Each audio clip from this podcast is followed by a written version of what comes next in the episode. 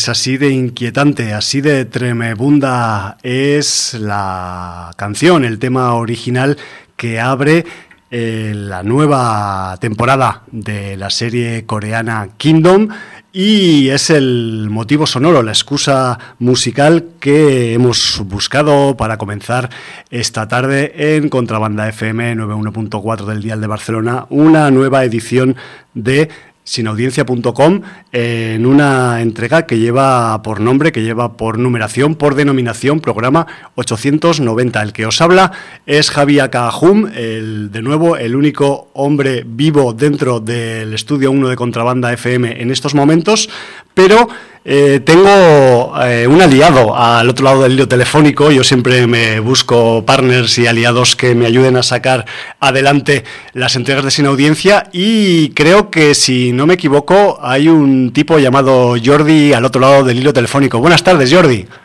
Ahilo, ahilo. Estás ahí, bien. Ole, ole. Ha salido todo técnicamente bien. Me alegro mucho de escucharte. Me alegraría también de verte, pero te me imagino. Sí, bueno, estamos a 25 de marzo de 2020, segunda semana de, confinamiento por el COVID-19. Y bueno, pues entonces, eh, siguiendo las directrices que han dado a la población, que suena a película distopía, pero no lo es. Ahí, pues realidad. Estamos eh, separados, unidos solamente por el hilo telefónico, pues para que no haya contagio si alguno de los dos estuviéramos infectados, que vete, vete a saber. Vete tú a saber, porque yo tengo de todo, ¿eh? O sea, yo aviso a las autoridades que me hagan bastantes análisis, que yo tengo más cosas aparte de las que parece que tengo.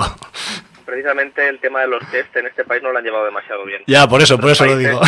Lo han hecho de manera ejemplar y se han, se han ahorrado un montón de, de enfermos y de vidas humanas y desgraciadamente aquí las cosas, pues no sé por qué se han hecho, como siempre, mal y tarde. Pero bueno, eso es otro tema. Sí, eh, eso... El pasado es muy fácil también y lo entiendo. Exacto. Y además, pues entiendo que debemos lidiar con la situación en el día a día y eso a veces eh, nos impide hacer análisis globales, ¿no? Que es también lo que ocurre muchas veces en este tipo de, de situación en el que la, el estrés continuado de, de cada jornada pues te impide un poco valorar globalmente la la, la, situación en sí y poderle sacar sus pros y sus contras, que, que de hecho pues está teniendo muchos de cada lado también. Pues la verdad es que sí, la verdad es que sí, pero bueno, mm, no somos expertos para hablar de este tema, vamos a hablar de, de lo nuestro, que tampoco es que entendamos mucho, pero al menos un poquito más. Porque bueno, al menos eh, somos observadores. sí, eh, también entiendo a la gente que dice que si se hubieran tomado medidas drásticas con mayor antelación, hubiera habido una parte de la población que hubiera dicho que que, estaban haciendo, ¿no? Y que no le hubiera dado la gana de... Si, ahora hay imbéciles que no hacen caso de nada, ya. pues imagínate eh, si, si, lo llegan a hacer cuando aquí no había ni, ni sombra de, de que fuera a pasar nada, ¿no? Entonces, bueno, pues es complicado.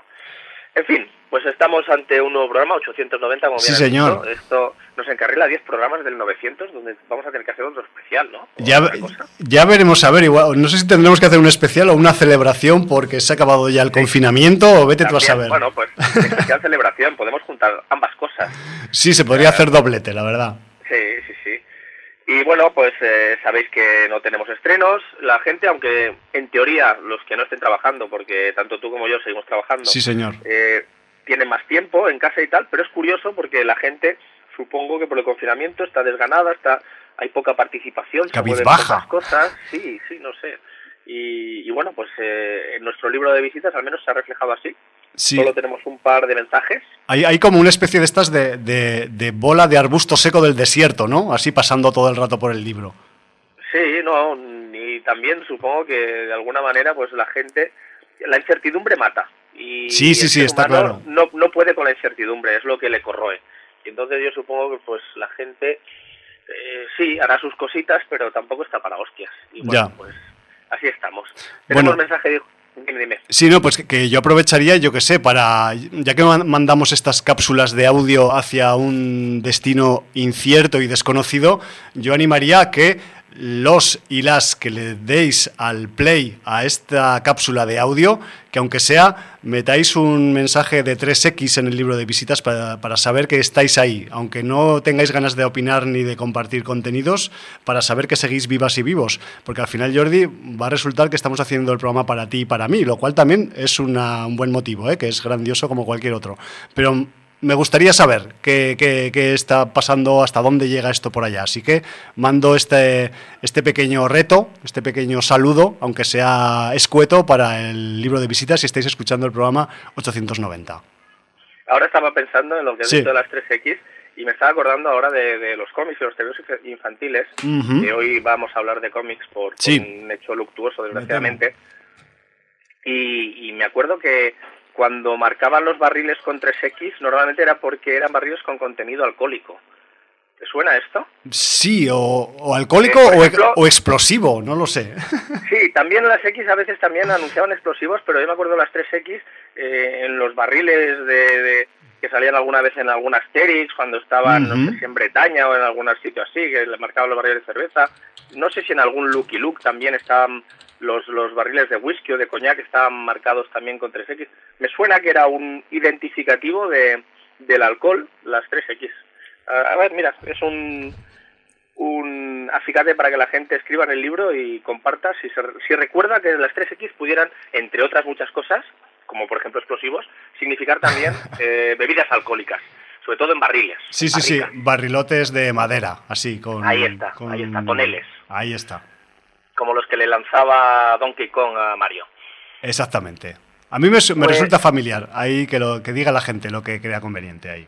Correcto. Pues bueno, tenemos el Jontichi que nos dice, buenas, antes de nada espero que tanto vosotros como vuestra gente estéis bien y sobrellevando esta quarantine de la mejor manera posible. Tal vez lo hayáis visto, pero hay multitud de editoriales y autores que están ofreciendo libros en formato digital de manera gratuita. Es difícil llevar la cuenta de todos ellos, pero os recomiendo echar un ojo al Twitter de Lectu, L-E-K-T U, donde va recopilando bastantes de esos títulos. Son días de ver series y películas, pero también de leer, así que aprovechad. Un enorme abrazo a todos y cuidaos mucho. Pues igualmente, Tichi, un abrazo muy grande. Sí, tío, cuídate. Y cuidaros, tú y los tuyos. Y luego dice Mano69, pues ya me he visto Altered Carbon refundados. Y tiene todo lo que le falta a la segunda temporada de la serie original. Violencia, acción y sangre a litros. Eh, si no me equivoco, este Altered Carbon refundados es una película en plan anime, una película de animación eh, sobre Altered Carbon. Vaya, a pesar de que la animación, sí, sí, dice, a pesar de que la animación elegida no me convence demasiado, la película pasa volando y es muy entretenida. Que sigáis todos bien y una patada en los huevos al virus este. Un abrazote. Pues muchas gracias Manu y lo mismo decimos, que todos estéis bien y un abrazo muy grande. Y mira, fíjate, ya hemos acabado con la interacción sin audiencia. ¿Cómo estamos, eh? eh? Bueno, con lo que hablábamos, así un poco, pues eh, navegando por el desierto de las ondas. Eh, yo al respecto de lo que decía Ijontichi, sí que es verdad que hay un, hay un, grueso de editoriales y de autores que, solidarizándose con la situación actual de la población, pues están abriendo compuertas y están eh, pues sacando y dando, dejando libre acceso a muchos contenidos eh, comiqueros y yo os animo a que, a que investiguéis por la red, que sigáis los comentarios que ha hecho Ijontichi, pero incluso que investiguéis por vuestra cuenta porque quizás vais a encontrar más de lo que os parece y si sois amantes del, cómic, de la banda de cine y todo este rollo, pues eh, ahora es un momento dentro de la amargura de la cuestión, pues dulce para poderse meter entre pecho y espalda pues contenidos así de, de animación y de, y de cómic que lo sepáis. Muy bien, pues eh, vamos con el obituario. Desgraciadamente, esta semana hemos tenido dos ilustres que nos han dejado. Vamos a enlazar con el mundo del cómic, como decíamos.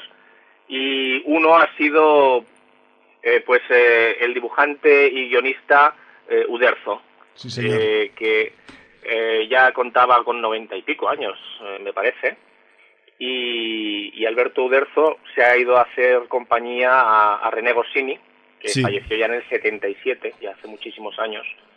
Y, bueno, pues ya Asterix y Obelix se han quedado completamente huérfanos. Sí, a pesar de que son inmortales, creo yo, Asterix y Obelix. ¿eh? Sí, no, e, evidentemente, evidentemente. Eh, bueno, pues eh, 42 años ya que, falleció Goscinny y, Uderzo pues eh, falleció, si no me equivoco, ayer, ayer martes, y, bueno, pues eh, desde que falleció Goscinny, Uderzo se había encargado ya de llevar eh, las nuevas publicaciones de Asterix y Obelix. y, bueno, pues eh, qué decir de esos personajes míticos, de esa recalcitrante aldea, gala que, amargó tanto la existencia del propio Julio César. Sí, señor. Y, bueno, que, todo un ejemplo. que en nuestra generación, pues, eh, es uno de los cómics que, más nos ha marcado sin, sin duda, es eh, Asterix y Obelix. Yo además debo decir que siempre he sido mucho de Asterix y Obelix y mm, poco de Tintín. Ha habido algún Tintín que me ha gustado, pero en general a mí Tintín me cargaba un poquito. En cambio con Asterix y Obelix yo disfrutaba muchísimo. Sí, la verdad es que eh, había una gran diferencia y, de hecho pues eh, pasa un poco como con, no sé si hacer esta comparativa, igual alguien me tira una piedra, eh, como los Trekkies con los de Star Wars, ¿no? O sea, hay gente que adora Tintín, pero que el rollo Galor tampoco le acaba de cuadrar y viceversa, ¿no? Y entiendo que es como una especie de, esos eh, encuentros de gustos especializados que, joder, pues que, son, son una rivalidad, digamos, eh, situacional, ¿no? Que en este caso, pues por un lado los belgas, por otro lado los, los franchutes y los dos haciendo eh, y, con, un estilo eh, muy diferente, pero que, ha calado mm, en, muchos sitios y en mucha gente, ¿no? Que eso es un poco lo que, lo que tienen en común. Yo, sinceramente, Jordi, he leído mucho más Asterix que Tintín. El poco Tintín que he leído, pues eh, estoy, digamos, un poco de acuerdo contigo en que quizás le falta, pues, vamos a decir, es un poco de mala hostia, un poco de, mala baba, un poco de más de ironía, que sí que la tenía, por ejemplo, Asteris. Y, pero le reconozco que Tintín, pues igual los, los, eh, los desarrollos argumentales y quizás pues la, los entornos en los que se desarrollan las aventuras de, Tintín, pues quizás entroncan más con bastantes géneros de cine que nos gustan y que por ese lado pues sí que me parece llamativo por, por otra parte, ¿no? El rollo de Tintín. No sé qué te parece a ti. sí, y además habrá mucha gente que dirá, yo es que disfruto de los dos, oye, pues Por supuesto, que es lo mejor. claro, yo debo decir que hay algunos Tintines que los he disfrutado mucho. Eh, pero en general pues eh, me acabó cargando. O sea, me, dio una época por leer varios y me saturé. Cosa que con, con Asterix y Obelix no me pasó nunca. Ya, ya, ya. Pero bueno, eh, es unos personajes además que han tenido adaptaciones tanto en animación como en imagen real al cine. Sí. Unas cuantas. Y yo debo decir que sin duda de las de animación yo me quedo porque además la fui a ver de estreno en pantalla grande con la familia y me lo pasé muy bien con las 12 pruebas de Asterix. Ajá, es que esa historia es brutal. Me, parece brutal. Yo la disfruté muchísimo, además creo que de las de animación no ha habido ninguna otra que esté a, esa altura. Y ahora alguien me corregirá y me dirá, ah, sí, se hizo una versión, eh, seguramente sí, y me la perdí, o sea que recomendar. Y luego, por otra parte, bueno, las versiones que hicieron de imagen real, pues a mí nunca me acabaron de, convencer, aunque debo reconocer que no estaban mal realizadas, pero me parecieron más infantiloides que el propio cómic. No, no, no, no me acababan de hacer el peso. Yo sí te digo la verdad. El cómic mm, tenía muy, lo que decías tú, mucha ironía y muy mala baba y eso había que saber leerlo. Las pelis nunca me acabaron de, de, de, de eso, de, llamar lo suficiente para darle al play, ni para ir al cine. O sea, es que estoy, estoy virgen de las películas de imagen real de, Asterix, entonces tampoco te puedo decir, pero mm, sí que he escuchado a más espectadores o más eh, opiniones de gente como, como, la tuya, Jordi, de que, de que, de que eran demasiado, mm, vamos a llamarlas buenistas y demasiado de buen rollo para todos los públicos, que, que igual hasta los niños salían asqueados de, la película, pero bueno, no sé.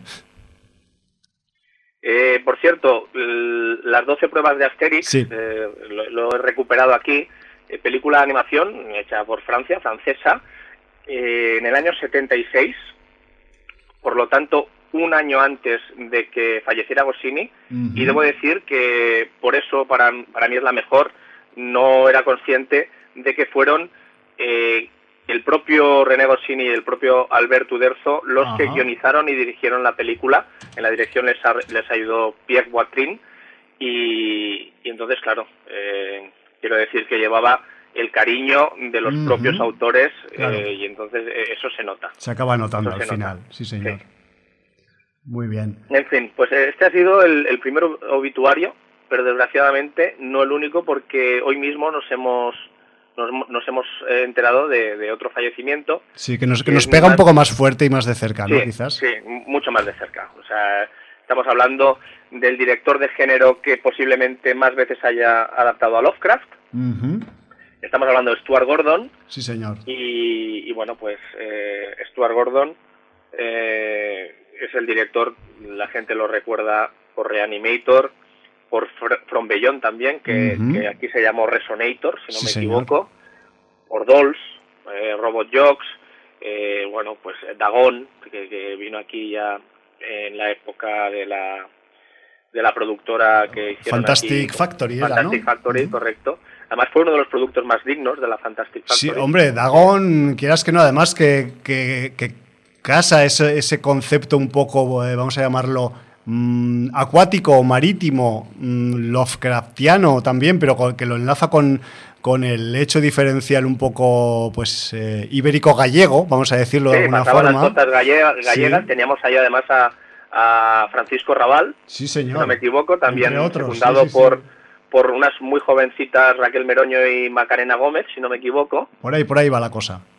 Y, bueno, pues a, mí, a ver, dentro de ser una producción bastante sencillita y tal, oye, me hizo mucho más el peso que otras producciones de la Fantastic Factory a las que le dieron muchas más ínfulas y que para mí fueron sonoros fracasos. O sea que, sí. en ese sentido, pues bueno, pues eh, no sé, de los títulos que, hizo, si quieres eh, destacar alguno que te venga más al recuerdo. Bueno, yo es que eh, soy, soy fan de Reanimator de toda la vida, desde que la vi por primera vez. Yo, o sea, no sé si alguien que de, lo, de quienes nos escucha eh, está todavía virgen de Reanimator, pero por favor, eh, buscad Reanimator 1985 y os enfrentaréis a una de las pelis pues más bestias y más mm, vamos a decir, con humor negro y con, y con un uso del gore de forma irónica más, más hardcore que, he visto pues eh,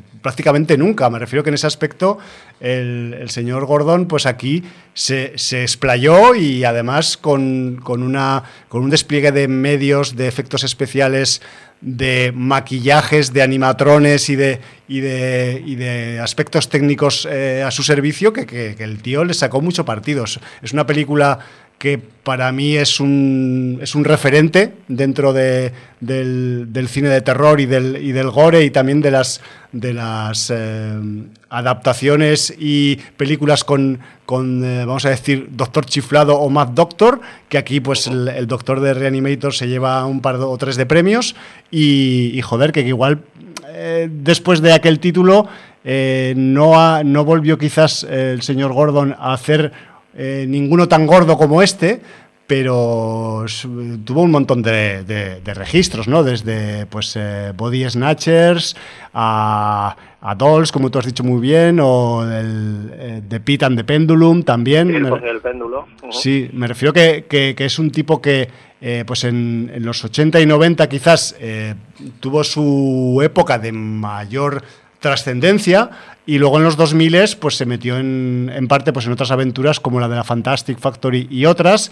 Y yo recuerdo eh, alguna de sus eh, eh, participaciones, por ejemplo, en la, en la serie de capítulos autoconclusivos Masters of Horror, que creo que hizo un par. Estoy mirando la Wikipedia tal cual, ¿eh? señores, señoras.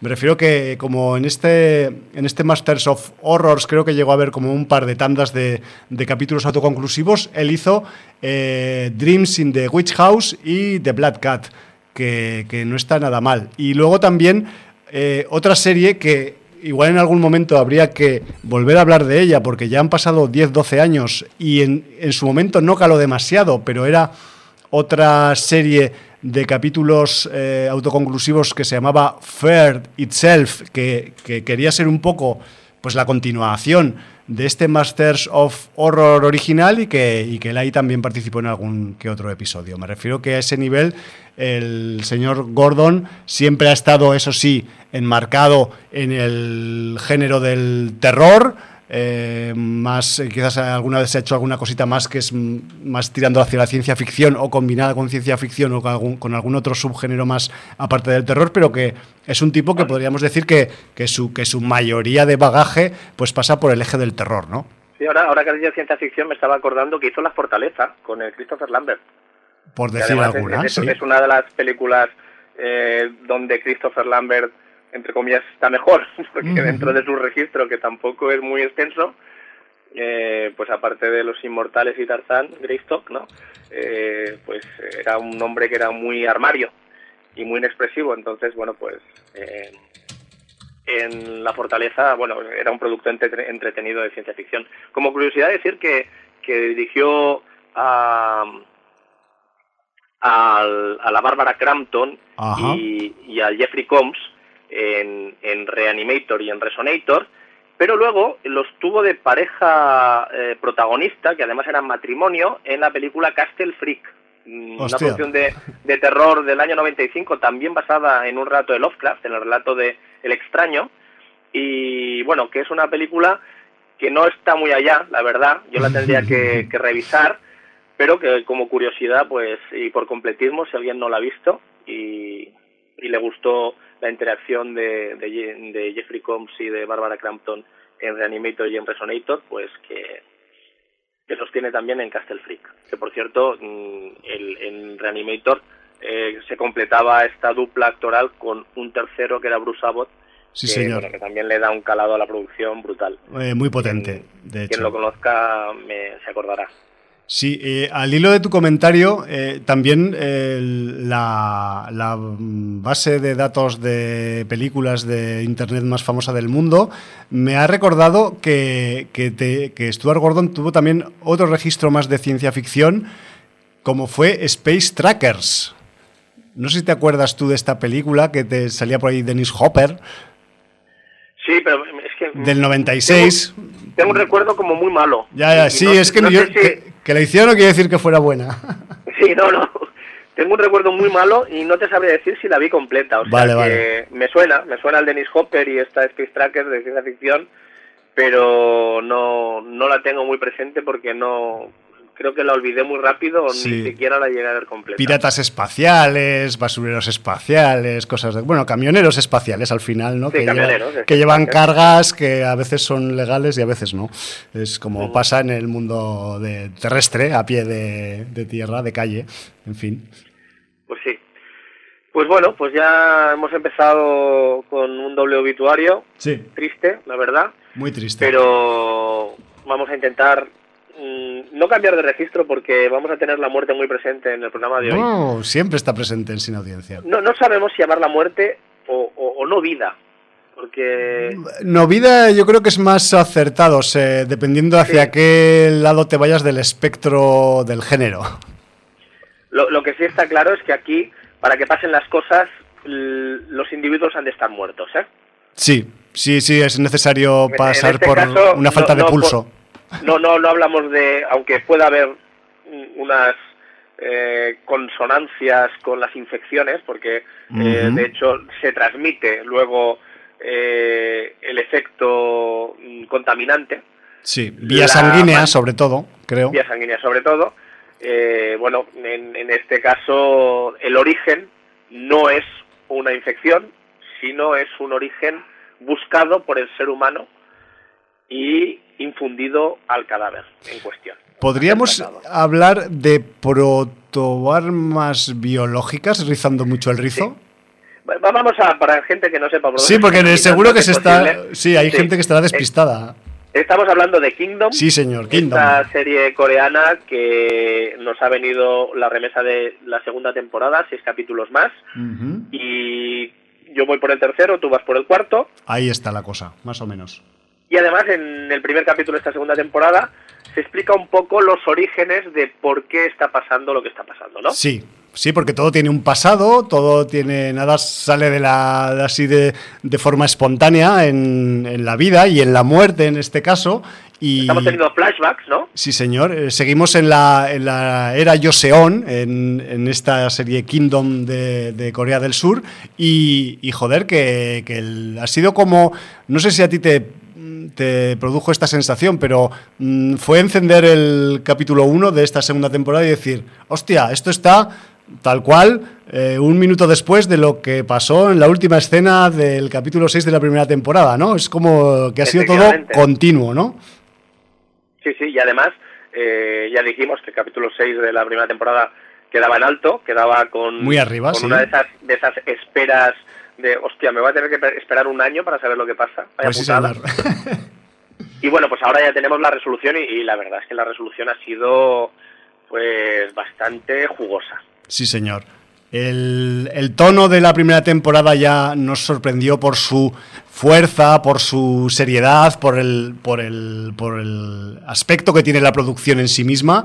Y en, este, en esta segunda temporada, pues es que es como una continuación, vamos a decir, natural, ¿no? No tenemos el efecto sorpresa en cuanto al planteamiento que teníamos al inicio de la primera temporada sino simplemente esta prolongación de lo que ya se sabía, pero claro, ahora lo que tenemos ya por delante, Jordi, a pesar de haber solo visto la mitad de los capítulos, es que ya vemos a lo lejos un, cierto, digamos, eh, vislumbre de, de, por dónde van los tiros en el argumento, ¿no? Que ahora ya se empieza un poco a centrar todo y a condensar en una determinada dirección y queda todo como más claro, ¿no? O eso me parece a mí.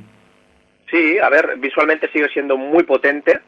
Eh, además, quiero decir que todavía técnicamente han estado trabajando más cámaras lentas, detalles, o sea, realmente el diseño de producción es brutal De, la serie. Es para copiar la cantidad, la cantidad de extras, porque aunque haya CGI, hay mucho extra maquillado. O sea, eh, artesanalmente está muy currada. Y extras muy apasionados también, hay que decir. Sí, ¿eh? sí, sí, no, lo dan todo. ¿eh?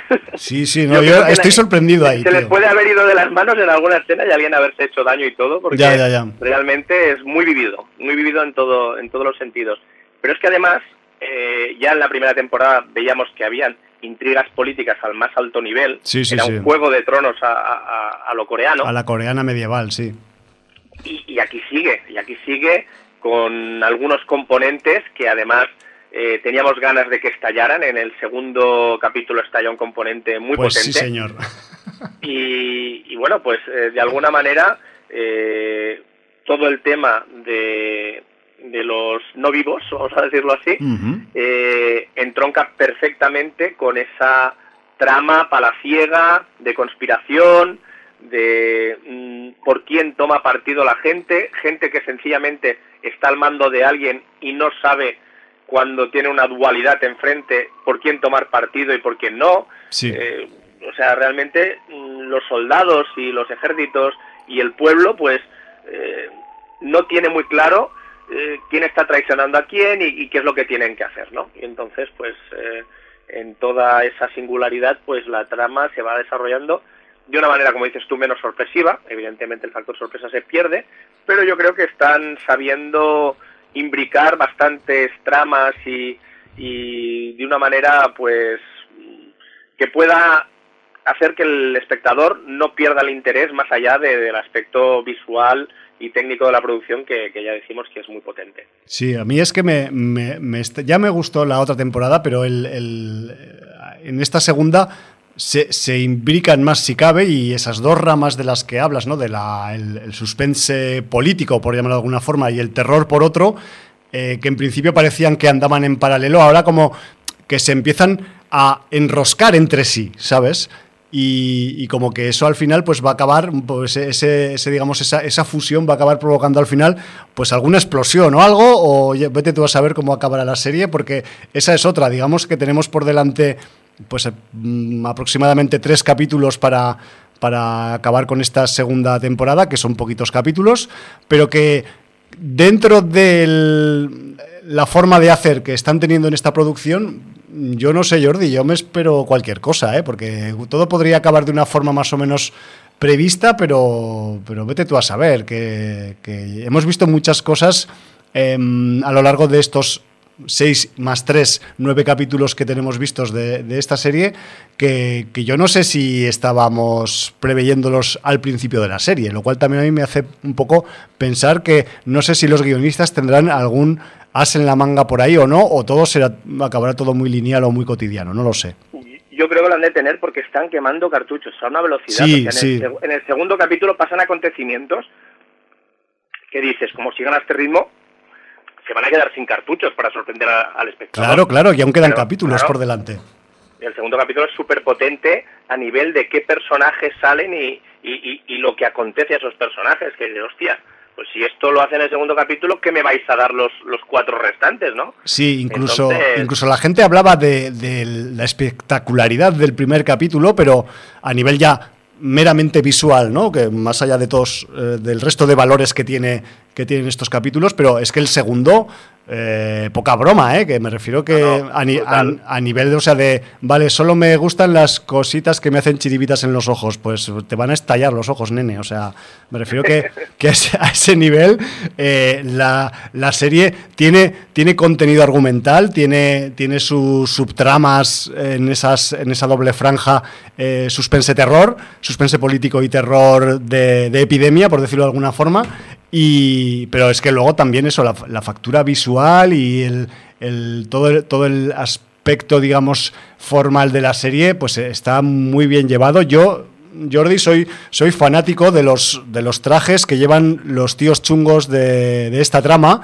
Todos los, todos los trajes están guapos en, en Kingdom, pero pero los, los que son de los, los que se quieren hacer con el poder sin pasar por el heredero legítimo, por decirlo de alguna forma, pues carajo, llevan en, el capítulo 2 y en el 3 salen con unas vestimentas que dices, hostia, yo, yo quiero una de esas para pasearme por Barcelona, ¿sabes?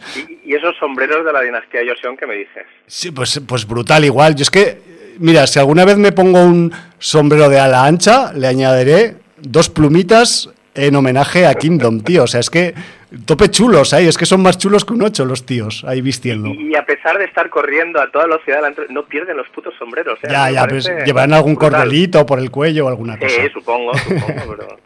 no, y, y, hay que decir también que eh, es verdad que a veces aparecen hechos un pincel los personajes en sus, en sus castillos o en sus fortalezas, en sus, en sus ciudadelas y tal, pero luego cuando se tienen que bajar al barro, eh, las escenas eh, proveen mm, de buena cantidad de eso, de sangre seca, de barro, de, de, costra en las caras, y me refiero que los actores y actrices en la serie pues pasan por unas buenas fases de también de maquillaje y de ensuciamiento en las escenas. Me refiero que ahí, cuando hay que salir mm, elegante, se sale elegante, pero cuando hay que remangarse y tirarse al barro, también se tiran al barro. Me refiero que ese nivel también eh, balancean ¿no? en, esas dos, en esas dos registros, porque también hay que decir que, es, una de las mm, atracciones que tiene un poco la serie, ¿no? que, te entra por los ojos solo con, con, ver cómo van vestidos y dónde se desarrollan las diferentes acciones de la serie. Y luego, eh, otra cosa que me llama la atención es que eh, en un apocalipsis zombie que puede haber menos seguro que una vivienda oriental. Ya, tío, es, terrible. hecha con, cuatro maderas y esos paneles de, ese, ese papel de arroz, no sé de qué debe ser ese, pero que, que, son como... Sí, son, son paneles... Como son, celosías, como paneles móviles que claro, que aquello lo atraviesas pues eh, solo cargando tu peso, con lo cual eh, es el peor escondite que puedas tener para, para protegerte de, cualquier apocalipsis zombie. Jordi, no te puedes esconder, solo te toca pelear. Sí, no, la verdad es que sí, la verdad es que sí. Lo que pasa es que eh, son multitud, son multitud. Sí, sí, sí. sí. en Corea hay mucha peña y bueno, pues eh, cuando hay mucha peña y tienes algo que, como bien has dicho, eh, en cuanto hay contacto del zombie con la sangre, pues estás infectado, pues ya sabemos lo que, lo que hay. Sí, señor. Pues eh, estamos con las espadas en alto, expectantes que lo que pueda pasar en estos tres eh, siguientes capítulos. Yo ya te adelanto, Jordi, y os adelanto a todas, que en el capítulo 4, que Jordi no ha visto y yo sí, se hacen más revelaciones mm, importantes en la trama. Me refiero que eh, yo creo que a partir de ahí hasta el final mm, esto va a ser un no parar y, y, vamos, yo creo que no sé si acabará cerrada del todo la trama o no, o se querrán sacar alguna otra continuación extra, eso no lo sabemos tampoco, pero, pero es lo que dices tú de los cartuchos, tío, o sea, mm, están soltando lastre y además de una forma mm, contundente también, porque mm, si hasta la primera temporada vamos a decir que había un cuerpo de, ya estoy hablando un poco del reparto de, de, Kingdom, pues de principales y de secundarios y secundarias, pues ahora en esta segunda temporada se han empezado también a, a quemar los personajes. Me refiero a quemar, me refiero a usarlos y a inmolarlos en la trama. Me refiero que también personajes que de cierta importancia pues eh, van a tener eh, destinos trágicos en estos episodios y aparte de eso eh, vamos a tener también mm, que algunos personajes secundarios pues ganan importancia por su funcionalidad dentro del argumento y van a pasar a ser pues casi, si no principales, de la línea y media primera, vamos a decirlo, ¿no? Que eso también pues dice un poco de la, mm, el sentido en el que está desarrollado pues, el argumento de, The Kingdom, ¿no? para que haya una, un dinamismo y un, y un, cambio de funciones y de factores cuando eh, pues unos eh, personajes aparecen o desaparecen y otros deben tomar su lugar o, viceversa. ¿no? no sé si me he explicado bien por el rollo. Sí, sí, perfectamente. Eh, también para mí cobra importancia, sobre todo en las escenas de acción, el que aunque estemos hablando de una Corea medieval, sí. estemos hablando del conocimiento de los orientales de la pólvora. Por supuesto. Por lo tanto, hay piezas de artillería que son curiosas y en una carga zombie, pues pueden causar estragos en los dos bandos. Sí, sí, sí. Así, tú lo has dicho muy bien. Y realmente a mí me parece una de las escenas de acción más brillantes que he visto en mucho tiempo, tanto en series como en cine. ¿eh? A ese nivel lo pongo. Sí, sí, sí, no, a ver, o sea, mm, esto porque nos lo están poniendo por la tele, pero si nos lo pusieran en, en yo qué sé, eh, tres películas de una trilogía, pues luciría perfectamente bien en el cine. O sea, me refiero, me refiero, que a ese nivel no hay una, un descrédito por ser un formato televisivo, más que nada, pues quizás pues por poder un poco eh, extender la trama convenientemente y poderla explicar con un tiempo que en el cine quizás pues sería un poco largo, pero joder, o sea, mm, ninguna ningún tipo de digamos de descrédito a ese nivel y, que podrían pasar perfectamente como productos cuasi cinematográficos los capítulos de, esta serie Kingdom. Pues sí, señor. Eh, nada, emplazaros a que la veáis. Si no habéis Animaros, por favor. Sí. Ahora, si tenéis tiempo, mm, son 12 capítulos en total. Yo creo que la vais a disfrutar, la vais a disfrutar mucho. Toque de originalidad, otro mm, concepto tanto temporal como geográfico y, y, zombies. O sea, es que ¿qué más queréis? O sea, lo tenéis todo. Eh, muy disfrutable, tiene mmm, sangre y fecha la que queráis. A cascoporro.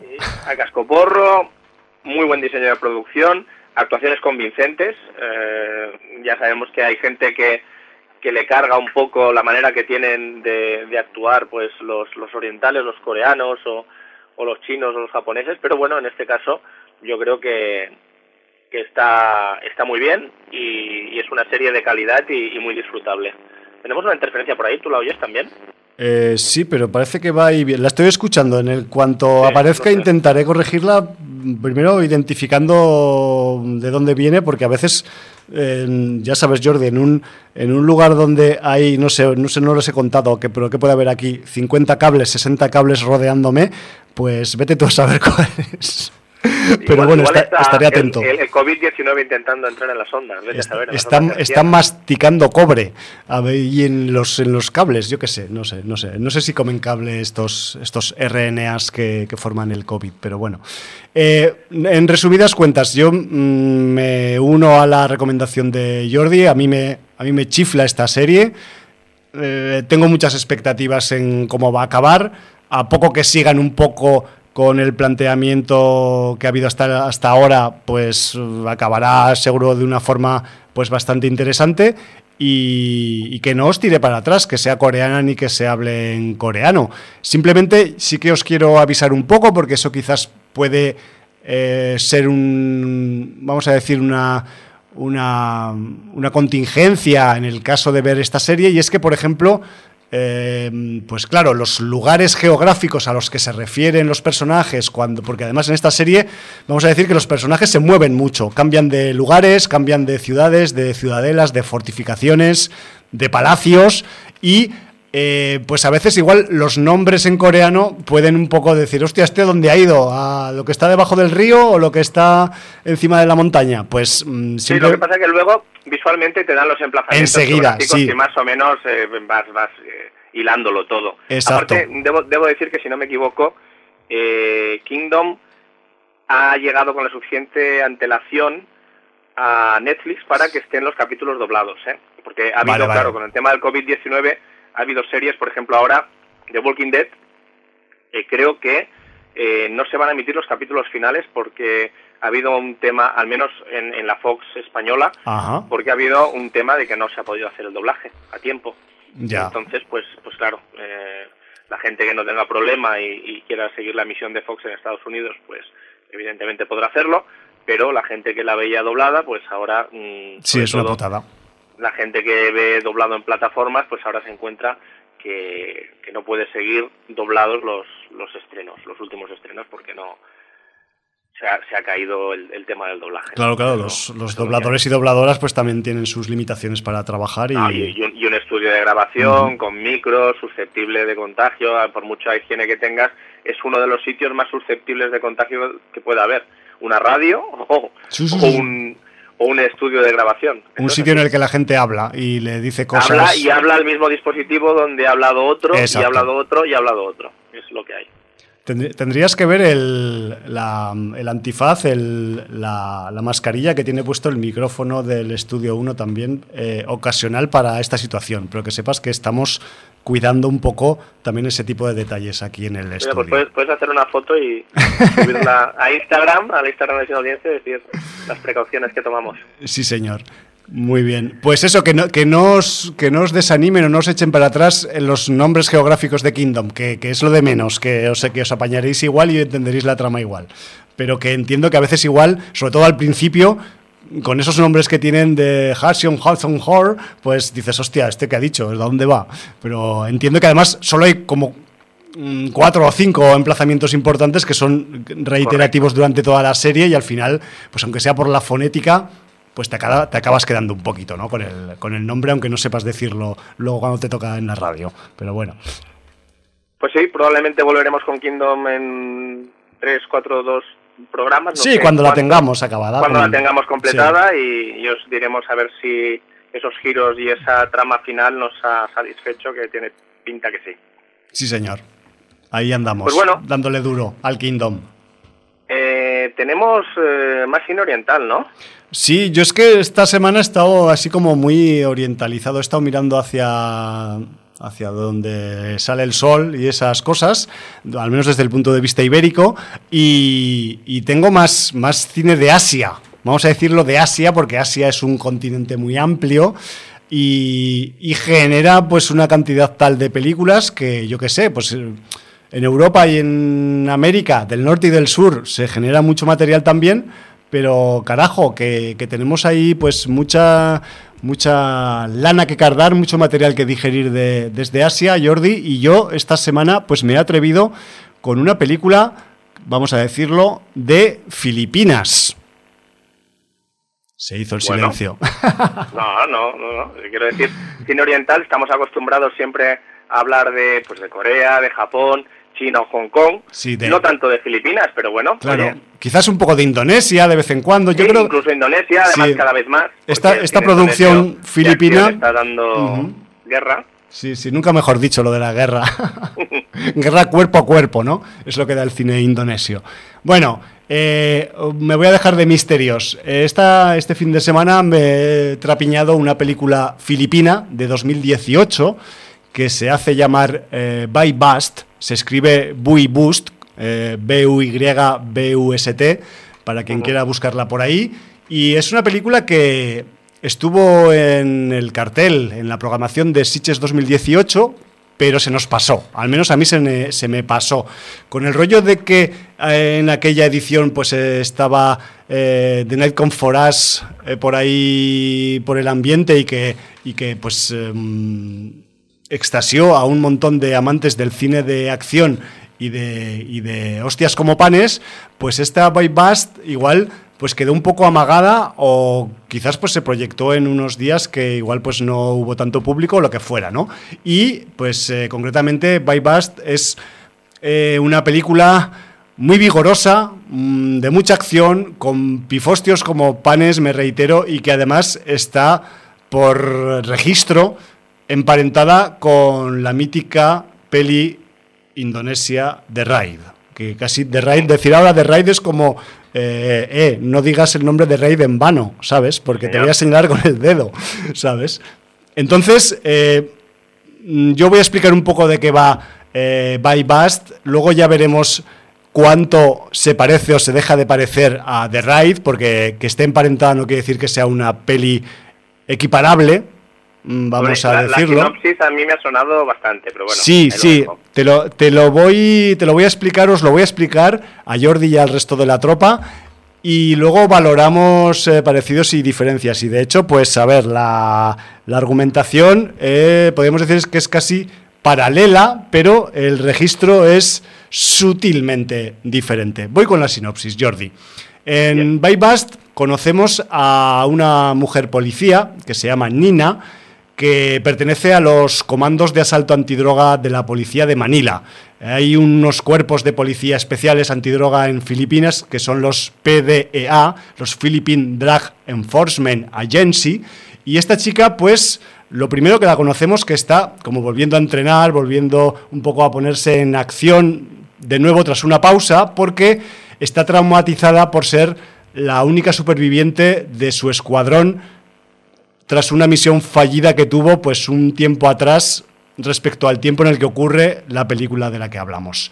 Ahora Nina se reincorpora al curro con nuevos compis y se reestrena casualmente pues en una misión encubierta para dar caza a uno de los señores de la droga importantes de Manila, un perverso y maquiavélico personaje que se llama nada más y nada menos que Biggie Chen. O sea, chapó por el nombre, porque yo cuando lo oí por primera, vez en la película dije, hostia, yo quiero conocer a Biggie Chen.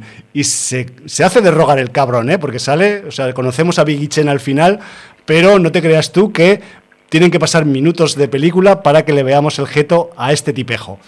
Eh, mm, sigo con la sinopsis. Eh, con la misión en marcha, con esta misión encubierta eh, en marcha, la operación eh, se debe desplazar por motivos logísticos de una céntrica plaza de Manila, que es la plaza real Rajá Sulaimán, a uno de los barrios más pobres y problemáticos de la ciudad.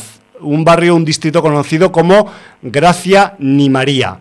Una vez allí, la operación policial se verá comprometida, mm, qué cosas pasan a veces en las operaciones, y los integrantes de los comandos de la policía se verán inmersos en lo que podría ser una, vamos a decir, lucha feroz por su propia supervivencia, además situados en un terreno no conocido que no estaba previsto previamente en la misión, sin apoyos externos y además contra un enemigo que cambia y se mimetiza en cada callejón o rincón de este laberíntico barrio. Eso es lo que dice al menos la, sinopsis de By Bust que he preparado yo, el HUM. Si leéis otras por ahí, quizás pondrán otras cosas, pero para mí es la, como siempre, pues la, sinopsis que yo considero un poco válida para meternos en harina y, en hostias con, esta peli filipina. Eh, Jordi, debo reconocer que aun conociendo la premisa, aun conociendo un poco pues el argumento, sus posibles paralelismos con The Raid y tal, pero no esperaba ni de lejos el alcance al que llega By Bust. Eh, imaginaos eh, que tenemos un The Ride, pero que en vez de desarrollarse en vertical, se desarrolla en horizontal. Me explico. Eh, tenemos el inestable terreno de un extenso y laberíntico barrio de chabolas. o sea, yo qué sé cuántos, cuántas hectáreas de chabolas puede haber allí en Gracia ni María, no lo sé, pero es, es muy tocho. Tenemos también viviendo en ese barrio empobrecido un ejército de desamparados por la sociedad que no tiene casi nada que perder y que considera a la policía como la representación física de su opresión y de su miseria, que se van a comportar como fieras frente a la presencia circunstancial, en cierta forma, de, los comandos de la policía en el barrio. Vamos, Jordi, que sería lo que se denominaría pardísima en el barrio y donde además también encontramos diferentes facciones entre los vecinos, porque en, en Gracia ni María tenemos a las familias o a los grupos de vecinos que trabajan en el negocio del tráfico de drogas o en, o en los laboratorios o en diferentes tareas, digamos, de logísticas del, del, grupo de, de gángsters de la droga, pero luego también tenemos vecinos que simplemente viven allí y que tienen que convivir con los narcotraficantes y con los maderos que les vienen a tocar las narices también a los narcotraficantes. Me refiero que tenemos ahí como un, una amalgama de intereses y de, y de perfiles humanos que, hace que aquel barrio pues sea pues una, una jodida bomba, ¿no? Por decirlo de una forma así eh, metafórica. Y además, pues una vez comienza el, festival de las, de las hostias, porque al final, esto que os he contado de la, de la, mm, del argumento, pues quizás puede ser mm, el primer tercio de película, y luego ya empieza un poco el, el rollo de la acción, vamos a decir, sin freno, ¿no? Una vez comienza este festival, mm, digamos que no va a parar hasta el minuto final de película. Tenemos eh, tiroteos eh, desenfrenados a cascoporro, carreras a hostia limpia por los callejones, vecinos de todas las edades en el barrio y condiciones usando cualquier utensilio de cocina como proyectil, haciendo real el significado de la palabra cacerolada, los maderos desbordados en prácticamente cada escena por la cantidad de gente, adversarios y por las cosas que les caen y que vuelan por el aire, apuñalamientos múltiples, alguna que otra decapitación, en fin, que es que esto es, Bypass es un festín de violencia explícita y debería decir también gratuita, pero yo creo que está justificada por el entretenimiento al menos, y que además hace de este título una, buena película a reivindicar. Eh, hay que decir que la peli, pues en sus escenas de acción, tiene mucho combate cuerpo a cuerpo, aparte de los tiroteos, mucha arma blanca, muchos objetos ocasionales de los que pueden surgir en cualquier situación en un callejón o en una chabola con la, en la que han tirado la pared abajo. Pero eh, también hay que decir que tampoco hay muchas coreografías de artes marciales, digamos, senso estricto, sino que son peleas por la supervivencia y punto, más o menos, ¿vale? Sí, había leído alguna crítica en ese sentido, que eh, acostumbrados al cine indonesio, que donde mm.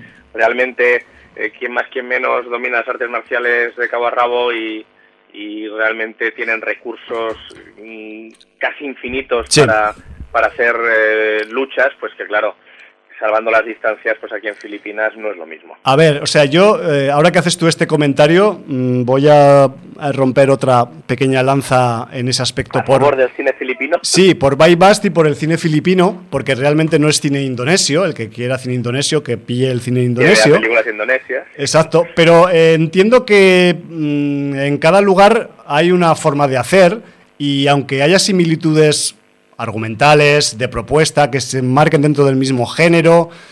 Eh, eso de, vamos a poner a The Ride como línea de catalogación para las películas de acción asiáticas y a partir de ahí todo lo que no sea como The Ride es una mierda. Porque yo he estado también, Jordi, leyendo reseñas sobre Bypass en, en bastantes blogs porque como estuvo en Sitges, pues...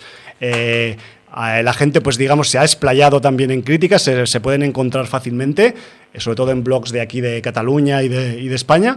Y, joder, pues la mayoría la ponen a parir la, la película, tío. Y me parece injusto, porque evidentemente no estamos ante un The Ride, porque es una película filipina y no es indonesia, le repito, pero eh, esta película tiene los suficientes factores y atractivos interesantes para que alguien que gusta del cine de acción de verdad salga extasiado con lo que nos ofrece visualmente y a nivel de entretenimiento esta película.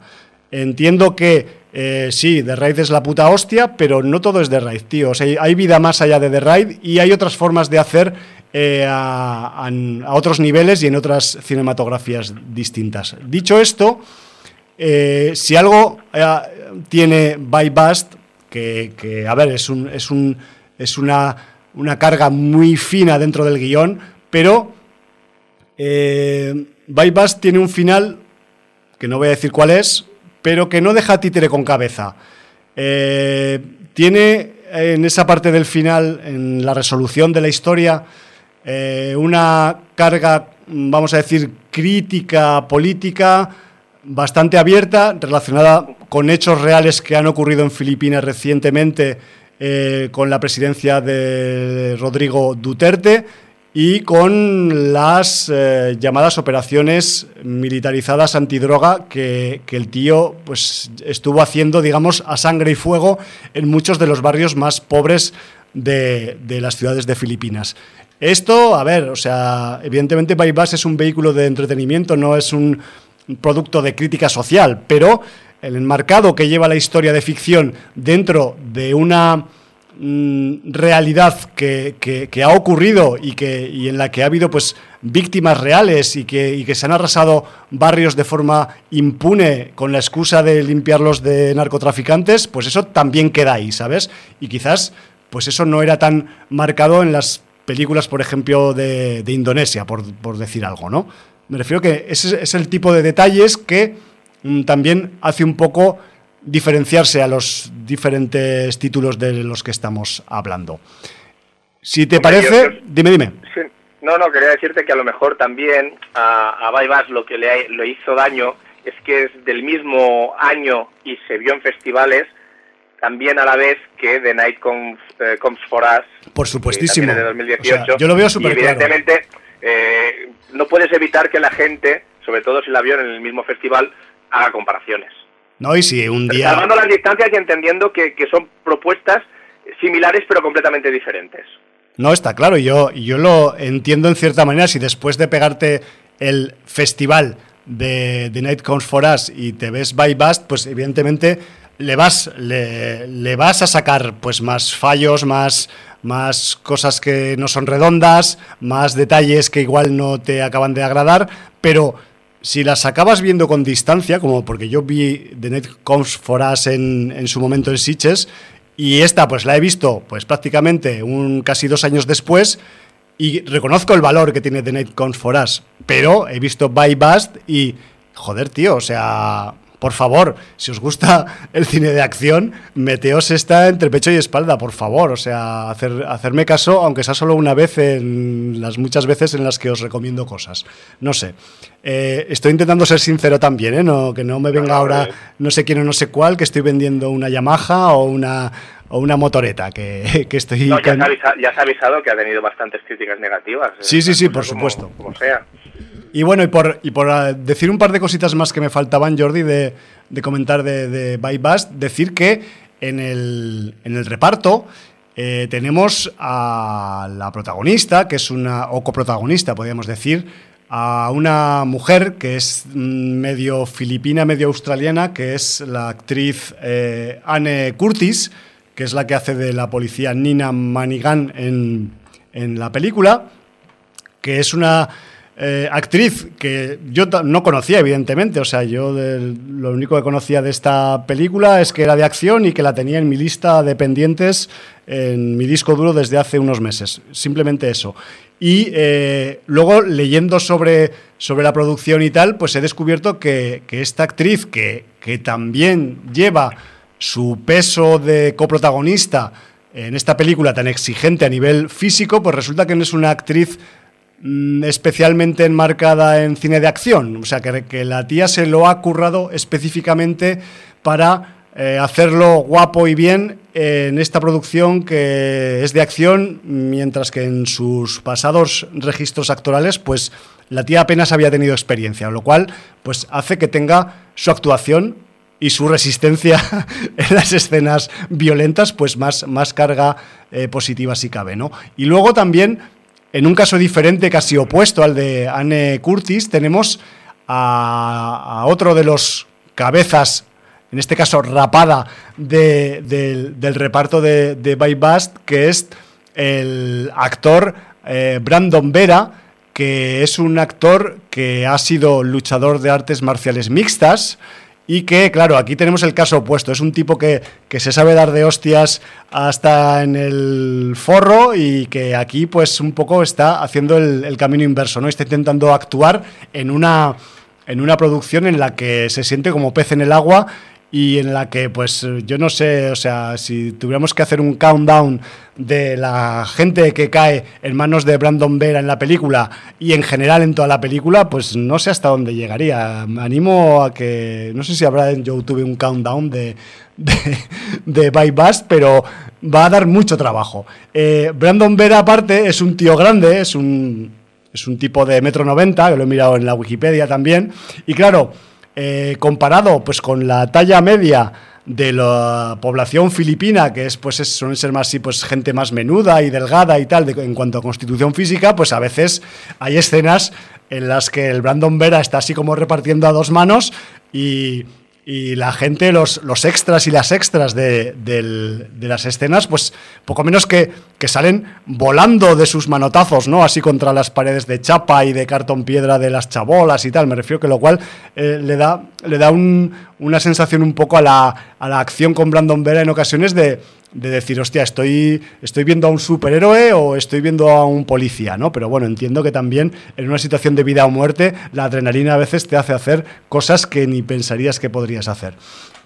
También eh, eh, es curioso, Jordi, que, que evidentemente, peli filipina, transcurre en Manila, pues evidentemente tenemos eh, los idiomas de la película son el filipino y el tagalo, con unos pizquitas de inglés y de español, pero eh, hace mucha gracia porque algunos personajes mm, relativamente, relativamente importantes dentro de la de la trama, pues tienen su apellido latino, ¿no? Tenemos por ahí, sobre todo del cuerpo policial, tenemos a un Álvarez, a un Santos, a un de la Cruz, ¿no? pero todo esto pues pronunciado con el, con el acento de allá, ¿no? Que, es un poco pues diferente al, al, que le daríamos aquí o en, en América Latina. Eh, es otra curiosidad que, tiene la, la, peli por su condición de, de filipina, ¿no? Y luego, pues a nivel de categorización, mmm, no deja de ser un survival, un survival con mucha acción, con muchas hostias, con muchas peleas, con muchos tiroteos y que dura prácticamente una noche entera. 12 mm, horas, porque la operación eh, que mm, comienza al principio de la película para hacer esta operación encubierta y capturar al señor de la droga comienza eso de las 7 de la tarde y la película acaba a la mañana siguiente. O sea que me refiero que los supervivientes que hay en el reparto y en el argumento de, de Bypass, pues realmente mm, se les puede dar el título oficial de verdaderos, de real survivals, porque eh, poca gente sería capaz de resistir eso, prácticamente 12 horas luchando por tu vida sin parar y sin apenas tener tiempo para descanso. Eh, simplemente porque lo valoréis. Eh, ahora que está toda la gente por ahí en cuarentenada, encerrada y tal, eh, debéis enfocar el visionado de esta película, o así lo aconsejo yo, en modo eh, Saturday Night.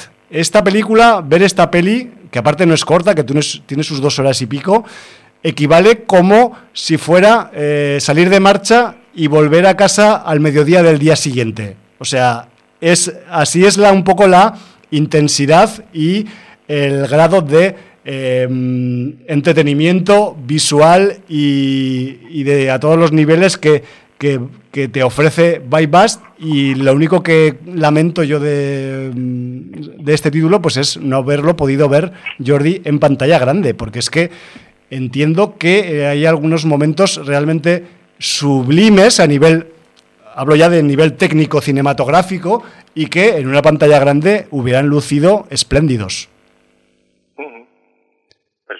Sí, o sea, yo te digo que, o sea, a mí me ha, me ha gustado mucho, me ha, me ha, me ha hecho un, un, efecto muy interesante el hecho de, del laberinto, ¿no? El concepto del laberinto que está tan presente todo el rato en este, en este Gracia ni María, en este barrio de Chabolas, en el que eh, pues mm, sales de un par de esquinas, das un par de vueltas y te metes en sitios inverosímiles, o sea, y luego atraviesas una pared porque las paredes son de chapa o de cartones y para defenderte tienes que salir por otro lado y das a otro sitio en el que no habías estado antes, pero o sea, los personajes llevan una desorientación tal en, en la trama que es que mm, es, un, es un factor que, juega eh, en favor de la acción y del entretenimiento, ¿no? Y que dices, pero si son van armados hasta los dientes, los otros son poco menos que desarrapados, que llevan cacerolas, machetes desafilados y tal, pero es que son un montón, están muy cabreados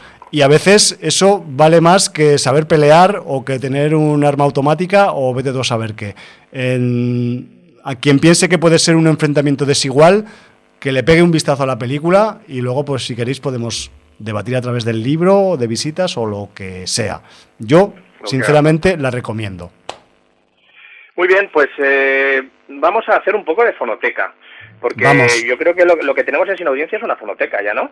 Eh, me temo que sí, o sea, con tal registro de audios. documentos sonoros, ¿no? Sí, sí, sí, Ni más ni menos. Entonces, eh, by Bast, evidentemente, tenéis la reseña de esta película del programa 890, que es el que estáis escuchando en este mismo momento. Ahí está. Pero eh, tenéis la reseña de The Night Comes for Us en el programa 812. Joder, ya hace. Sí, ya hace. Pues espérate, porque tenéis la reseña de The Right 2 Verandal en el programa 591. Y tenéis la reseña de la The Right Redemption en el programa 560. Vaya, Entonces, vaya. Si queréis cine de Toñinas, y si tenéis tiempo ahora, pues Tú lo has dicho. podéis ahí adentrar en las entrañas de Sin Audiencia y excavar en programas antiguos. Fonoteca, hola. Ahí está. Cápsulas. Yo es que las llamo cápsulas, pero igual son muy gordas para ser cápsulas, porque se supone que las cápsulas son pequeñitas y cabe poca cantidad, ¿no? Pero hora y media y, bueno, una hora en su momento, ¿no? Cuando hacíamos una hora, que eh, recuerdo antaño, es verdad, ¿no, Jordi? Antes hacíamos solo una hora. Hacíamos solo una hora. Hace mucho, pero... Los programas 560 y 591 eran de hora, no eran de hora y media. Joder, pues eh, eh, en ese caso ya nos habríamos pasado de tiempo en el programa que estamos actualmente. Sí, como, en este no nos hemos pasado de tiempo, vamos a seguir dando la turra. Sí, por favor. Eh, a ver, yo, no he finalizado el capítulo 3 de Kingdom por una razón, que es que cuando estoy viendo algo, claro, pensad que ahora días de confinamiento, cuatro en casa, en 80 metros, dos televisores. Familia confinada. Y entonces el televisor del comedor lo tiene monopolizado mi hijo con la Play 4. Entonces, bueno, pues, eh, claro, ¿qué le vas a decir al chaval? Pégate cabezas en la pared, pues le tendrás que dejar un poquito más de, de pechet con la Play 4. Pues sí, y entonces, pues, ¿qué pasa? Que, que si estoy viendo algo y viene mi mujer al cuarto y me dice, mm, quita la mierda esta directamente y pon algo que podamos ver los dos. O sea, no tiene ganas de ver zombies coreanos, no le apetece. Qué pena. Entonces, bueno, pues eh, navegando por una de esas plataformas digitales, vimos que habían colgado una nueva película que era del señor Mark Wahlberg, dirigida por el señor Peter Berg, que Peter Berg se ha convertido en uno de los directores talismanes del señor Mark Wahlberg, creo que ya ha hecho cinco películas con él, de hecho hablamos, eh, bueno, ya hace, ya hace bastante, iba a decir hace poco, pero no, ya hace tres años de, de la película eh, Patriots Day, eh, Día de Patriotas, eh, de Peter Berg, protagonizada por, también por Mal Wolberg, era el programa 736. imagínate. Y, y bueno, pues entonces vi una nueva película que parecía así, película de policías, ligera, que bueno, que tampoco tenía muchas pretensiones, dirigida por Peter Berg, que es un tío que, como director es interesante, eh, acordémonos que, que, es el director de Very Bad Things, para mí una de las comedias negras Mm, más destacadas de los años 90.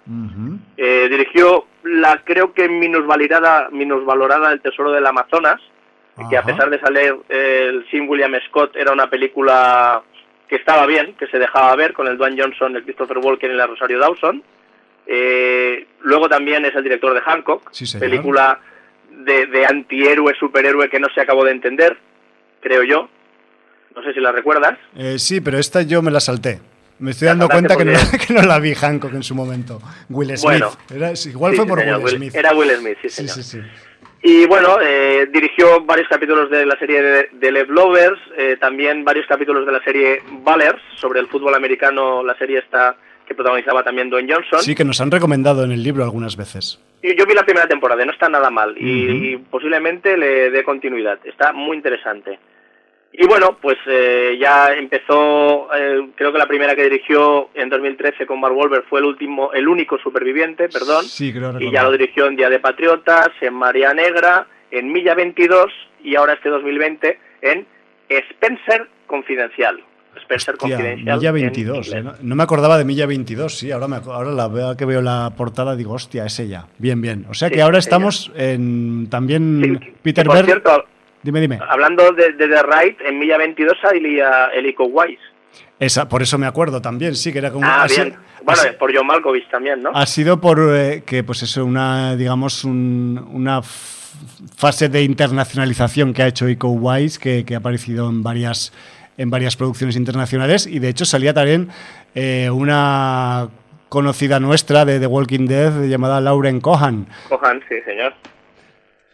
Pero bueno, estamos con Spencer, ¿no? Spencer, que es, con Spencer. ¿Que Spencer es un detective o quién es Spencer? Cuéntanos, cuéntanos a ver qué. A ver, eh, Spencer es un agente de policía que mm, un día eh, va a casa de uno de sus jefes de departamento, del inspector, y ve una escena de, de maltrato, o lo que interpreta él como una escena de maltrato de este de este inspector a su mujer. Y entonces coge y mm, se tira encima del inspector y le empieza a pegar hasta dejarlo inconsciente. Y entonces, bueno, como el departamento de policía tiene eso de proteger a los grados más altos y joder a los que están en la calle pateándola, pues cogen y lo meten en prisión, Vaya. siendo policía. Y encima lo desacreditan, diciendo, camuflando los hechos que, que realmente ocurrieron, ¿vale? Esto es la primera escena de la película. Bueno, pues resulta que te encuentras a Mal Volver en los últimos días de, condena, de una condena de cinco años por agredir a un superior, y, y aquí empieza la película. Él está a punto de, salir de la De salir de la trena, ajá. Sí. Y entonces, bueno, pues no voy a contar nada de la trama porque lo mejor es descubrirla.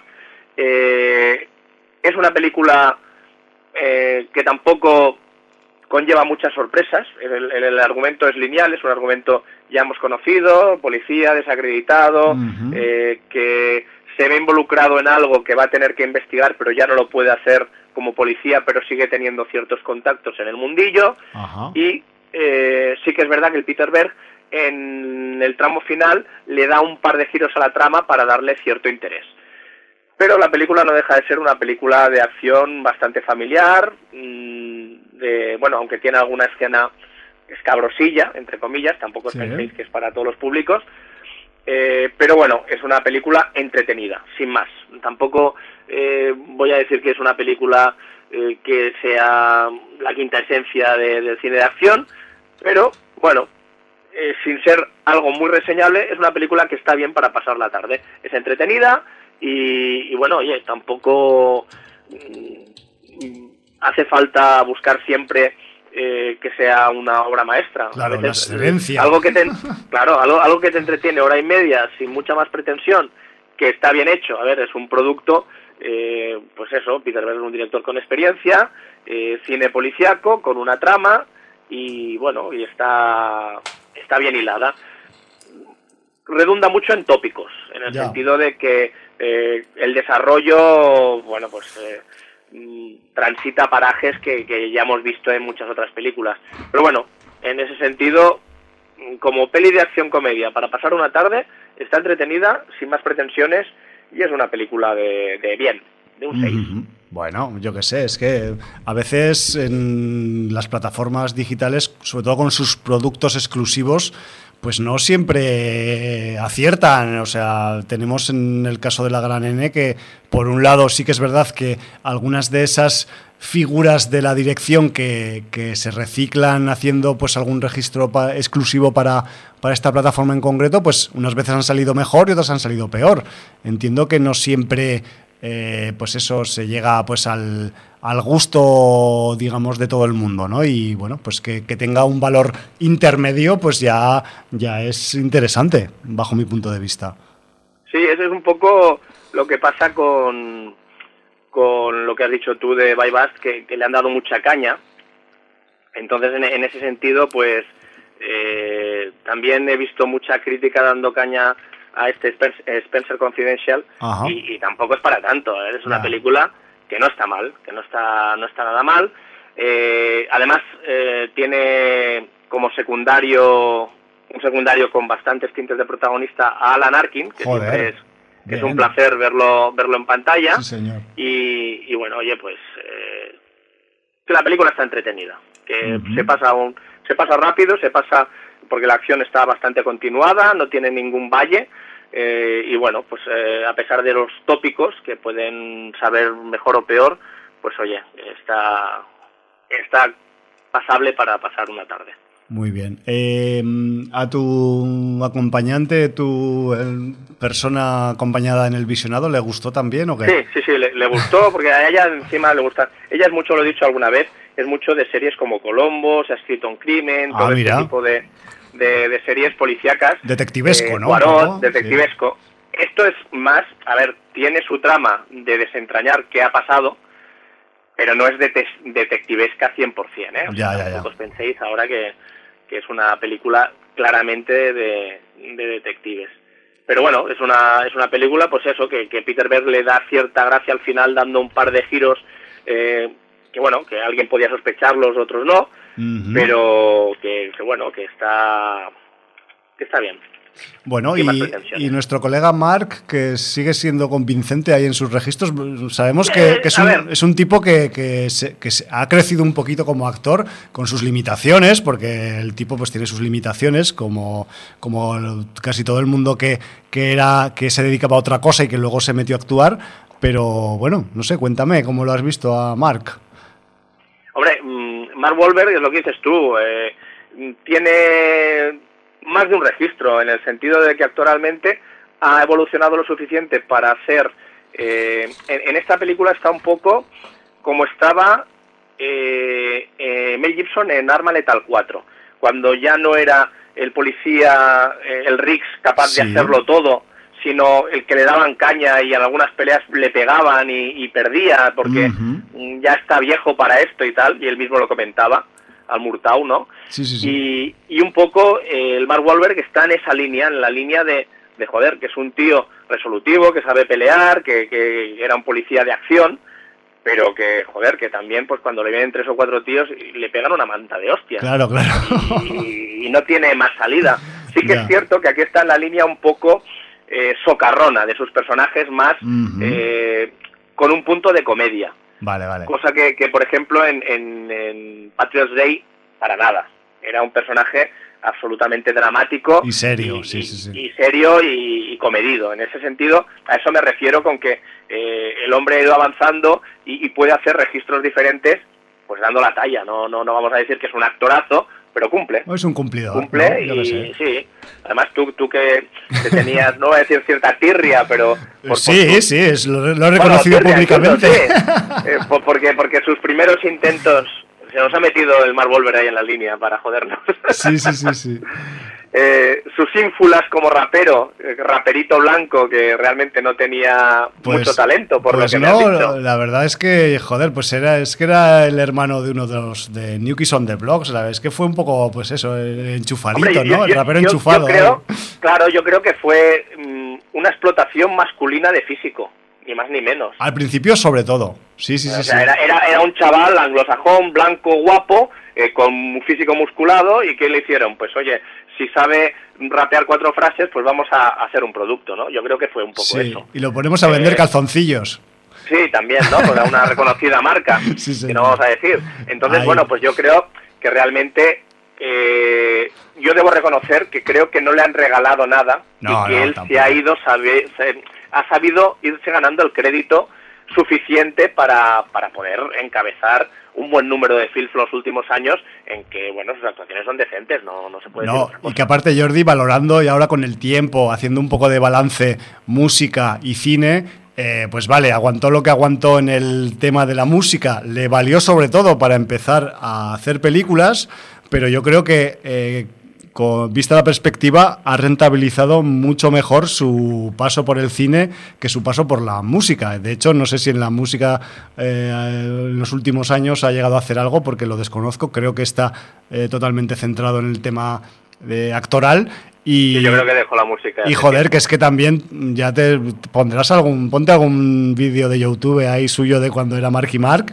y, y, ya, y ya valoras ahí. Aparte de que algunas algunas composiciones podrían ser de dudoso gusto musical, eh, ya no, no, metiéndome en el estilo de rapeo del hombre, eh, pero bueno, todo denotaba que eso era pues eso, una continuación de en, en, rapper de la voice band de la que, digamos, emanaba un poco, ¿no?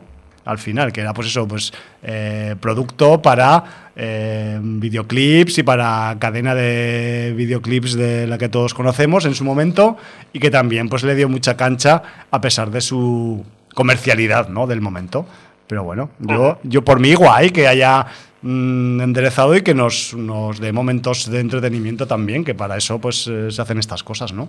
Yo me, yo me alegro por él, así lo digo. Me, me, con el tiempo me, me, he reencontrado y mm, he hecho las paces con él conceptualmente hablando. Bueno, eh, en resumen, no es lo mejor de Peter Berg, la verdad. O sea, Peter Berg tiene películas bastante mejores que esta. Pero bueno, se deja ver. Lo que sí que es verdad que el final de la película podría anunciar o apuntar franquicia. Este Hostia. Ya, ya, ya. Ahí lo dejo. Hombre, es que también con un personaje que le da el nombre a la película, también con, con, un nombre. Es que a mí, claro, me dices Spencer, y digo, hostia, esto no está pillado ya en alguna serie de detectives o algo por el estilo. a mí, como que me resulta familiar sin haberlo mirado, ¿sabes? Y, y joder, no será por Spencer Tracy, pero que me refiero que, que sí que tiene un nombre como de con gancho, ¿no? Que pues, se te podría quedar fácilmente y podría ser, pues eso, utilizado para, para darle continuidad de, de, alguna forma, no lo sé. Pero bueno, con las plataformas nunca se sabe y como tampoco Jordi sabemos hacia dónde va a ir la industria audiovisual con lo que está pasando ahora en el mundo real, pues vete tú a saber si todo empiezan a ser ahora, pues eso, películas con para plataformas con menos presupuesto porque no se van a estrenar en el cine, o vete tú a saber, o con todo CGI porque traen a los actores a diferentes tiempos al set de rodaje para que no se contaminen entre ellos. No sé, es que también, o sea, hablamos de la ficción, pero la gente que construye la ficción en el momento actual en el que estamos pasando ahora con todo este percal de la, de la epidemia, pues vete tú a saber si no se cambian las reglas del juego, ¿no? O las formas de hacer. Al menos para, para adaptarse a, a, los próximos meses y no sé si años, no lo sé, ya veremos a ver cuánto dura esto. Y no sé si me he salido un poco ya de la temática de Spencer, pero bueno, con la reflexión. Y bueno, decirle que sin ser una buddy movie, aparte de Alan Arkin, que es de alguna manera el mentor de Spencer, tenemos al actor Winston Duke, que va a convertirse de alguna manera en su compañero, eh, un compañero no buscado, pero bueno, pues eh, de alguna manera encontrado y soportado, al actor afroamericano Winston Duke. Ah, hostia, lo, estoy, viendo ahora, ya me acuerdo de él. De, Pantera Negra y de nosotros, de, de As. Vale. Eh, pues bueno, pues que sepáis que, que, sale, es un actor negro muy fortachón. Muy sí, fortate el hombre. Sí, de hecho aquí el, el papel que tiene es que es como un luchador de la... Diré mal el nombre, eh, que me perdone, creo que es la WMA. Este bueno, sí, de alguna familia de luchadores. Este, de, esta lucha donde vale todo, de alguna manera, que, que es como un, un, ring redondo con, con verjas, ¿no?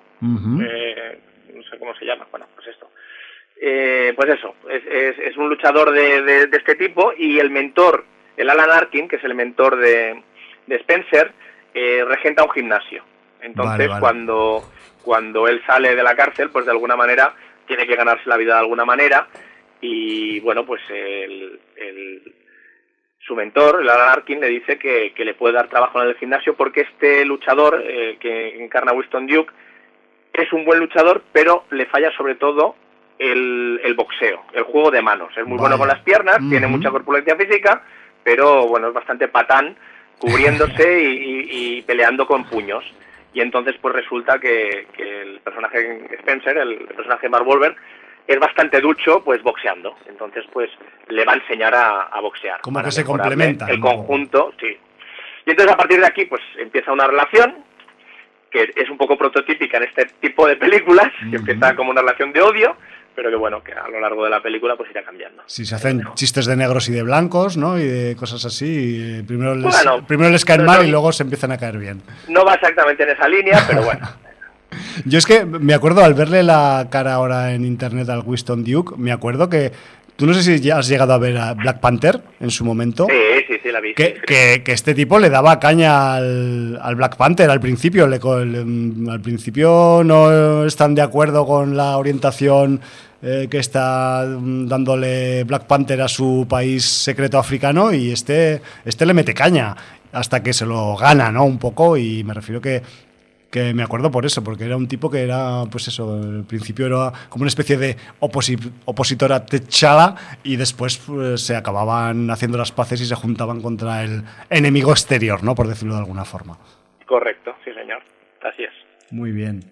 Pues, oye, ahí queda ese registro de de, ¿cómo te diría yo? Spencer, Spencer ya se me había olvidado. Spencer, Spencer, Confidential. Spencer Confidential. Eh, que quería hablar de una película que ya hemos reseñado, pero me lo voy a guardar porque no es una película que se pueda hablar rápido y estamos prácticamente fuera de tiempo, ¿no? Estamos ahí Sí, estamos ya rozando los límites de la ilegalidad radiofónica, por decirlo de alguna forma, y metafórica también. ¿eh? Aquí no hay ilegalidad que valga porque nuestra mera existencia para algunos ya es una ilegalidad, más que nada porque no tenemos licencia, pero bueno, me refiero que es, es, todo una gran metáfora y, una, y, un, y un meollo bastante enrevesado. Te la, te la guardas, pero ¿quieres decirnos por casualidad cuál puede ser o lo dejamos de sorpresa para próximas entregas? He aprovechado que hay una plataforma que ha dado visibilidad a una de las grandes producciones españolas al menos a nivel de éxito, sobre todo porque ganó el Festival de Sitges, estamos hablando del Hoyo. ¡Hola! ¡Qué bueno! Dirigida por Galder Gastelu Urrutia. Eh, y bueno, pues eh, la he visto por fin. Que además me, ha llamado mucho la atención porque, mm, a ver, es una, es una película que de alguna manera eh, te golpea. Sí, claro. Te golpea. Dejando aparte que pueda ser más efectista o menos efectista, que eso ya hablaremos más en profundidad. Pero te golpea y deja pozo. Eh, y además con una propuesta bastante original, lo cual es de agradecer, porque además está muy bien realizada para los medios bastante sencillos que tiene. Sí, sí, sí. Yo creo que si, algo tiene, tiene varias virtudes el hoyo, y ya hablaremos de ella más profundamente tú en su caso en las próximas semanas, pero eh, es que la efectividad que tiene con el presupuesto que, con el que jugaba, pues realmente es, muy elevado este grado de efectividad. yo, yo como estaba advertido de que había escenas duras, eh, la vi solo. Vale. Pero cuando acabé de verla, a ver, a pesar, ya voy a avanzar que a mí lo que menos me ha convencido es el final, pero bueno, a pesar de eso me dejó un pozo potente y entonces justo entró mi hija, que está a punto de cumplir 16 años, Y, me dijo, ah, ¿qué, qué, has visto, papá, y tal? ¿Qué has visto? Y, le digo, eh, no, una película, lo ah, he oído hablar y tal. Digo, hombre, a ti no te la recomiendo porque, a pesar de que creo que el mensaje que lanza es eh, necesario de difundir, es muy dura y tal. Es durita, es durita. sí, y ella se quedó con, con aquello de, oh, bueno, pero me han hablado bien y y resulta que hoy me dices que anoche cogió y ella, tiene también pues esta plataforma en su móvil. Y entonces se la vio. Mira se la vio por la noche y entonces me ha dicho que le gustó mucho, pero que realmente es dura y tal. Pero bueno, claro, la generación con 16 años ahora tampoco es la nuestra. Está claro. Eh, entonces pues ya han visto muchas cosas. Pero bueno, eh, le, ha gustado, pero, pero le ha impactado. Claro, claro. Bueno, yo entiendo que impacte ¿eh? también, porque también pues para un público que no está especialmente versado en el género, aunque pues eso, tu hija pueda estarlo más que la media también, se ha dicho, pero, pero también el, registro es que, mm, hostia, es que te, te, pega en el bajo vientre un poco ahí, ¿eh? O sea, me refiero que es de, las, es del, de los planteamientos que, que te hacen daño. Eh, como espectador y, eso pues es de agradecer a veces también por, por, buscarle esa vuelta de tuerca argumental ¿no? a, las, a las producciones que en este caso el hoyo pues, pues la tiene ¿no? Sí, y además me ha, me, ha destacado que le ha encantado el Thor John Hombre, por favor. Y, le ha encantado Iván Masagué, que ya, ella pobre lo conocía claro, ya lo solamente del registro del Jim Tony. Y claro, no tiene nada que ver el Iván Masagué que, Sí, entiendo que es un registro opuesto prácticamente. Completamente opuesto, dos mundos. Obvio, ¿no? Sí, es bastante obvio. Todo en esa película es muy obvio. obvio. Sí. Eh, pues eso. De hecho, yo creo que Iván Masagué, o sea, pues eh, también a menor escala que el Daniel Radcliffe, pero también busca un poco salirse de esos, de esos, de esos papeles simpaticotes en los que está encasillado en cierta manera, ¿no? O que, o que ha hecho en más cantidad. Pero hay que comer, hay que comer no, y no, está claro. español en los tiempos que corren, o sea, quiero decir sí, sí, que trabajo, ¿no? A saber, pero bueno, que, me alegro que por todo lo bueno que le pase al hoyo y, me alegro también porque le guste a gente de otras generaciones y, y que todo lo que sea bueno para el hoyo es bueno para el género también. Pues sí, señor. Me vengo arriba. Aunque con la música no me hace caso y sigue escuchando lo que escucha. Ya, pero es, es, es que... Cinematográficamente me sigue un poco el rollo. Jordi, es que hay una brecha generacional ahí en la música y eso eh, cuesta de saltar. Eso, eso vendrá más adelante, digo yo, ¿eh? ojalá. Pero, vete tú a saber. bueno, es su gusto y... Está claro, y es personal, intransferible. Correcto. Bueno, pues... pues bueno, nos vamos a tener que marchar muy a nuestro pesar después de este rato de estar conversando de esta forma un poco sui generis, por decirlo de alguna forma, por no estar el uno frente al otro, ¿no? Y hablando a través de, raro, ¿eh? no vernos las caras. de un hilo telefónico y el rollo, pero bueno, yo aquí estoy aquí con los cascos puestos, te estoy escuchando con atención y tal, y joder. Al pues final nos abstraemos y es como si estuviéramos en el estudio los dos. Si, ¿eh? te digo la verdad, a mí la hora y media esta se me ha pasado en un pispás que digo, hostia, pero ya, ya andamos por aquí y si solo nos ha dado tiempo a decir esto. Pero bueno, así, así es el tiempo de la radio y así es el tiempo cuando eh, conversas y hablas sobre temas que te, que te apasionan y que te interesan, ¿no? Y, y yo creo que ahí está la clave un poco de todo eso. Pues con qué música nos vamos pues mira, o sea, yo tenía alguna cosa más de Kingdom ahí reservada para acabar, pero también he traído mm, una canción que no te creas tú que es fácil de encontrar, de las muchas que salen en la banda sonora de la película filipina By Bust. Es una canción que eso es un poco como rollo folky de allí, de Filipinas. Es una cantante que se llama Coriza, o Corita, con TH, y la canción se llama Horas Na. Y, Horas Na. Sí, y además pues eh, creo que allí pues quizás es una canción popular, que es una canción así como tranquilita, así como con guitarra y voz así como muy, muy simple, pero que cuando se usa en la película, se usa en una situación concreta que no es en la que esperarías que se usaría este tipo de canción, lo cual pues le da un poco, mm, digamos, de registro original al uso de ella en, en la película. Huelga decir también, Jordi, ya que nos vamos, que By Bust, aparte de tener su score intrigante y de acción para acompañar las escenas de, de, cachiporrazos y de, y de ostiones que, hay en, la trama, también hay un montón de música variada que se utiliza de diferentes formas en la película.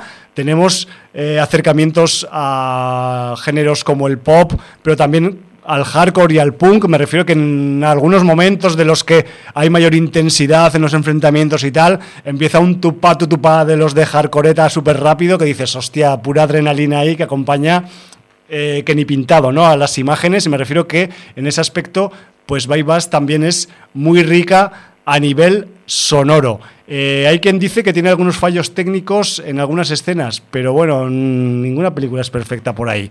Eh, pero bueno, nos marchamos, Jordi. Me dejo ya de cháchara, que nos pasamos de tiempo. Coriza, Orasna, By Bust y dos que se marchan por donde han venido. Pues sí, señor. Valar Morgulis. Motherfuckers.